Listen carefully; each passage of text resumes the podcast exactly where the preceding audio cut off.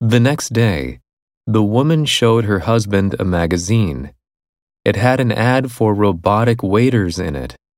The woman said, These would be more reliable. The man agreed that getting some would be a good idea.